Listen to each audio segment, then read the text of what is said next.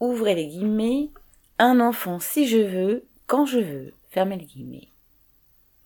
Dans sa conférence de presse Fleuve du 8 janvier, Macron, face à la baisse de la natalité en France, a évoqué la nécessité d'un réarmement démographique entre guillemets.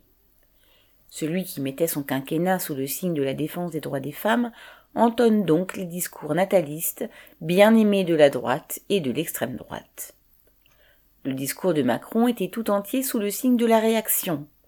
Après le travail et les attaques contre les chômeurs, la patrie et les, ouvrez guillemets, pour que la France reste la France, fermez les guillemets, empruntés à un Zemmour, il ne manquait que la famille et le discours sur la nécessité de faire des enfants. Pour Macron, il faut donc que les femmes procréent, comme il est nécessaire que les marchands de canons produisent. Au travail donc, le pays a besoin de bébés bien français pour qu'ils aient la chance, une fois adultes, d'aller se faire trouer la peau quand le moment sera jugé opportun par les fauteurs de guerre. Bien sûr, ce ne sont que des mots d'un démagogue qui, après s'être pris pour Jupiter, joue à, guillemets, maréchal, nous revoilà. On n'en est pas au régime politique qui renvoyait les femmes de leur travail pour en faire des mères accomplies.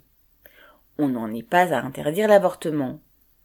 Mais, avec sa métaphore guerrière, Macron se place clairement sur le terrain de ceux qui considèrent que le ventre des femmes ne leur appartient pas et doit servir leurs intérêts économiques ou politiques.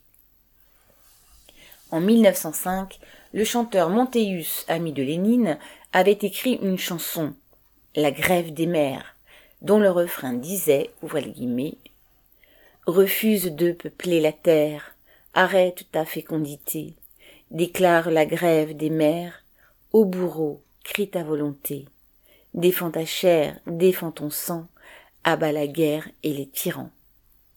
Elle choqua et fut interdite. Marion Ajar.